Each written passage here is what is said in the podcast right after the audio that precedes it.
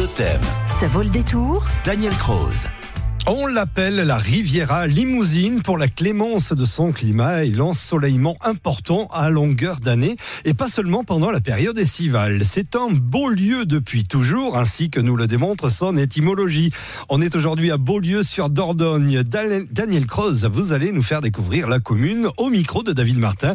On est véritablement à la croisée des chemins. Oui, on est à la croisée des chemins parce que c'est une avancée du Périgord en Limousin qui se prélasse en bordure d'une rivière qui descend avec tumulte des montagnes auvergnates pour ensuite traverser le département de la Dordogne.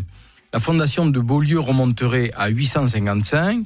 Rodolphe de Turenne, de la prestigieuse famille de Turenne en Corrèze et archevêque de Bourges, en voyage dans la région, baptisa cet endroit si charmant Bellius Locus, c'est-à-dire Beaulieu, et il y a implanté une abbaye d'obédience clunisienne. Les pèlerins de Saint-Jacques rejoignant Rocamadour s'y arrêtèrent et contribuèrent à sa fréquentation.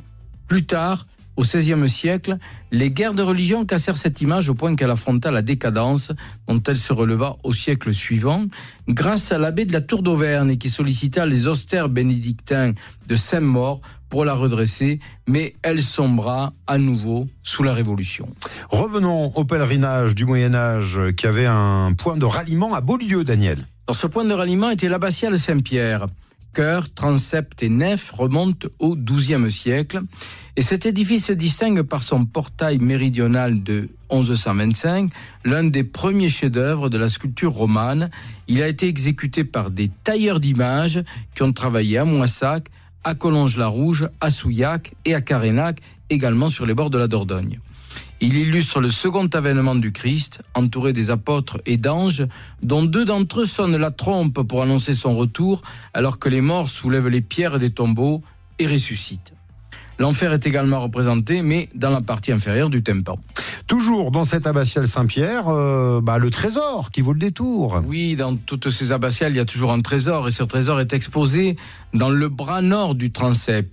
Et ce trésor consiste à une vierge à l'enfant du XIIe siècle de 60 cm de hauteur, en bois qui est revêtu d'argent, complété par des reliquaires une chasse du XIIIe siècle en émail. Pour accéder jusqu'à l'église, on s'aventurera dans des ruelles bordées de maisons anciennes et on remarquera la belle tour à coquille du XVIe siècle dans la rue Sainte-Catherine. Bien sûr, la coquille nous rappellera la grande époque des pèlerinages à Saint-Jacques. Ça nous amène à présent à répondre à la question de François d'Argenta. Il nous rappelle que Beaulieu se trouvait sur le chemin des Gabariers qui conduisait les bateaux vers Bordeaux. Il aimerait savoir où se trouvaient les quais autrefois, Daniel. Alors à Beaulieu, les quais se trouvaient à l'emplacement de l'ancien port haut. Dans ce quartier se dresse toujours une chapelle romane du XIIe siècle qui est l'ancienne église paroissiale appelée Chapelle des Pénitents, mais également Notre-Dame du Port-Haut. On peut imaginer que les bateliers de la Dordogne s'y réunissaient avant de s'embarquer pour invoquer la Vierge et demander sa protection en prévision du périlleux voyage qui les amenait jusqu'à Libourne. La navigation sur la rivière a été florissante jusqu'à l'apparition du chemin de fer au XIXe siècle, comme en témoigne la présence de la maison des Gabariers au grand balcon de bois. Toutefois, sur la haute vallée de la Dordogne, on construisit des gabarres jusqu'à la Grande Guerre et on parvint à assurer la réparation des anciennes jusqu'à 1940. À ce moment-là, la rivière était déjà déclassée pour ses activités de navigation. Merci Daniel. Pour retrouver toutes vos balades depuis le début de l'été, il y a le podcast de Ça vaut le. Il est disponible notamment sur notre site internet et sur l'appli Totem.